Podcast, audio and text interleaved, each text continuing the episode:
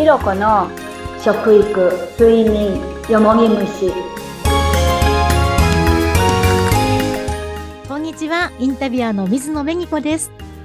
鈴木ひろこです。よろしくお願いします。お願いします。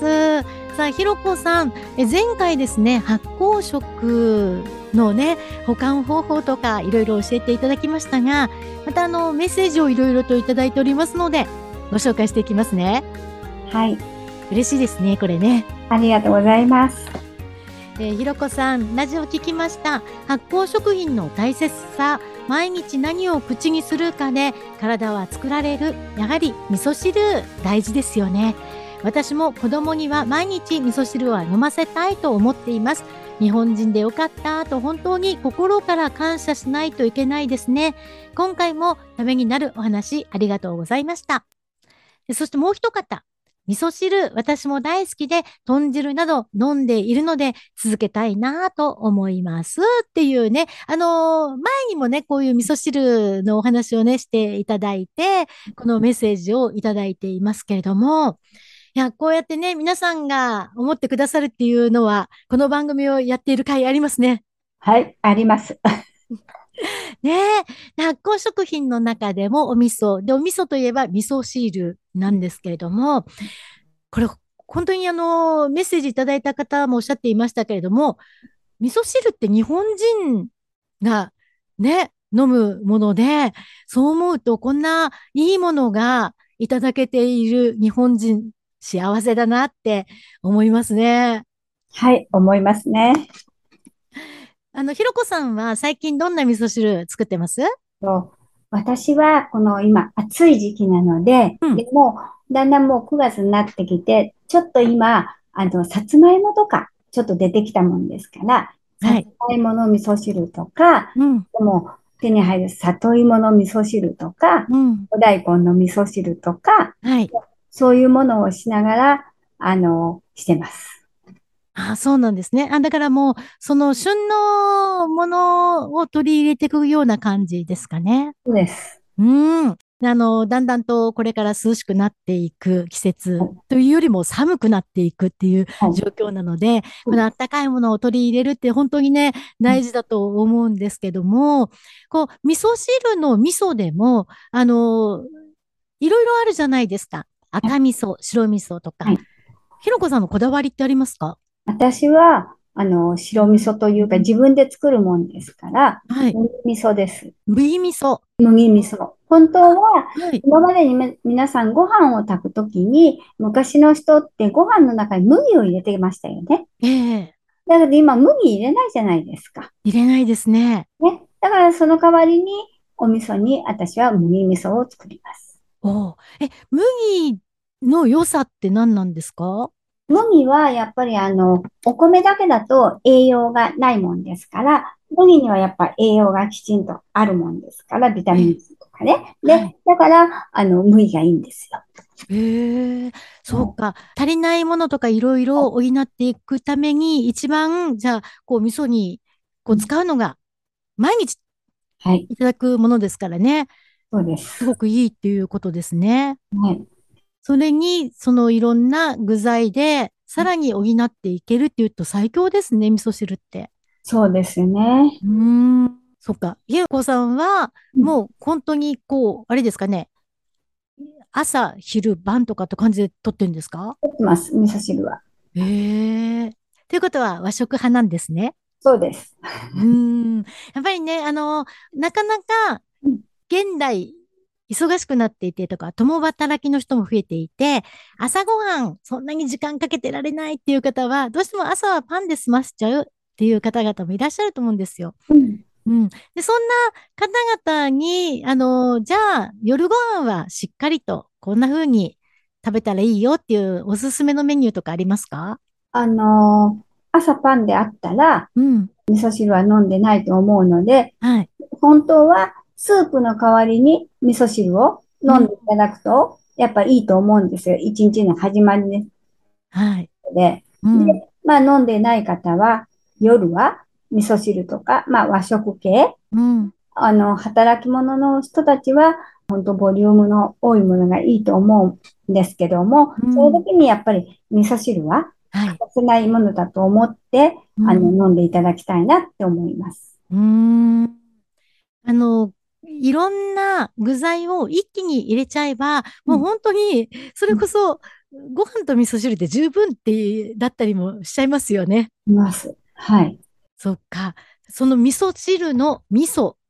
ひろこさんは手作りをされているっていうことですが、あの、作るタイミングとかって味噌ってあったりするんですか？私はもう、あの、年中作ります。あ、な本く、ん皆さんの冬に作るといいよって言うんですけども、もう私は年中作らせていただきます。そうなんですね。うん一般的にはその冬がいいっていうのはなんでなんでしょうね。あの、やっぱ寝かしとくのに、うん。あの、暑い時期だと、もう作って発酵がすごい早いじゃないですか。はい。で、寒い時期だと寝かしとくのに、こう、あの、発酵しないで、まあ、じわじわっていう形なので、だからあの、たくさん例えばお味噌作った場合に、1年寝かしたものとか、2年寝かしたものとか、すぐに作ったものとか、それで分けて、あの、置いとくとまたいいかもしれないです。あ、そうなんですね。うん。これあのー一回作って、はい。前回もお話しいただいた発酵食品は毎日混ぜてあげるといいんだよっていう、それを続けたらどのぐらい持つものなんですか？もうね、持つのは1年でも2年でも3年でも持ちますけども、ええただあの発酵食品って言ってだんだん色が変わってくると、うん。お味噌の色も嫌だなって思うんですけども、うん発酵したそのだんだん色が変わってきて、ジュクジュクするんですけども、はい。またそこがすごい栄養があるんですよ。あ、そうなんですか。はい。うん。じゃあ、その、まあう、んそれぞれの段階の味を楽しんでっていう感じでいただくのがいいんですかね。そうです。うん。で、まあ、ひのこさんはね、こうやって年中作られてるっていうことですけども、うんなかなか、そう、時間を取るのが難しいっていう方は、お味噌を作るのにこれからの季節が最適だよっていうことですね。そうです。うん。え、あのー私うん、お料理とかいろんなものが本当に苦手なんですけど、私でも味噌作りってできるもんですか？できます。大丈夫ですか？大丈夫です。ああの、どのぐらい時間がかかるものですか？作るのに。だいたい半日かかります。あ、半日かかるんですね。じゃあそれはやっぱり今日作るぞっていうふうに決めて取り掛からなければいけない感じですかね？そうです。うん。あの、どんなものを用意すればいいんでしょもう豆、ううん。塩、麹。それでまあ、あとお鍋。うん。うん。それだけで、あと大丈夫です。あ、そうなんですそう、か。あとそれとミキサーですか？ええそれだけあれば大丈夫です。そうなんですね。うん。いや、できるかな？じゃあ。できます。やっぱり自分で作って発酵食品自分で毎日毎日育てていくっていうのがなんとなくこう体に入ってくるのもうん自分のものだから自分が作ったものだからっていうので安心してうん美味しく食べられそうですね。はい、そうですね。やっぱ自分の気持ちが入るから、うん。もうだから全然違いますよ。自分で作ると。ああ。じゃああれですね。半日かかって作るときも、うんああ、もう大変って思いながら作っちゃダメですね。そうです。ある人が、うん。あの、私のとこでお味噌を作っていった時に、うん。わあ、嬉しい、すごいいいお味噌ができたって言ってうん。帰ったんですよね。はい。それで、うちに行って、次から自分で作るからいいよって言ったんですよう。ん。そうしたら、なんか、旦那さんと喧嘩したみたいで、ええそれでもうその時にやろうと思って、もうこれちゃうって言ってやったら全然発酵しません。その発酵しないお味噌を私のところに持ってきて何とかしてくださいって言う私もできません。もう本当にすごい状態です。あそう、聞かれてるんですね。はい。会話が。そうです。私たちの心を読んじゃうんですね。そうです。いや、だから、あの、美味しくなーれ、美味しくなーれって言いながら、ニコニコと作ると本当に美味しいものができるっていうのもなんか面白いですね。そうです。試してみたくなりました。なんかみんなで一斉のせで作って、うん同じ材料で、同んじ感じで作っても、もしかしたら味が違うかもしれないってことですよね。そうです。ああ。競争してみたくなったっていう、この競争してみたいっていうやましい気持ちはダメですね。勝っちゃうっていうのが出ちゃうとダメですね。はい。でもちょっとひろこさん見習って美味しい味噌作りっていうのにも今回は挑戦してみたいななんていうふうに思いました。で、もし、例えば、あの、リスナーの方でもね、本当にチャレンジしてみたいんですが、もっともっと細かいことを教えてもらいたいなっていう方って、ひろこさんに直接質問するのって大丈夫ですか？大丈夫です。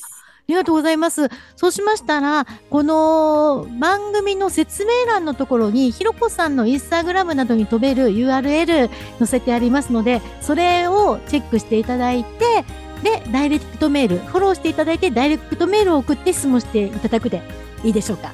はい。じゃあ、ぜひリスナーの方々も一緒に頑張りましょう。美味しい味噌汁大事ですね。はい。ありがとうございました。ありがとうございます。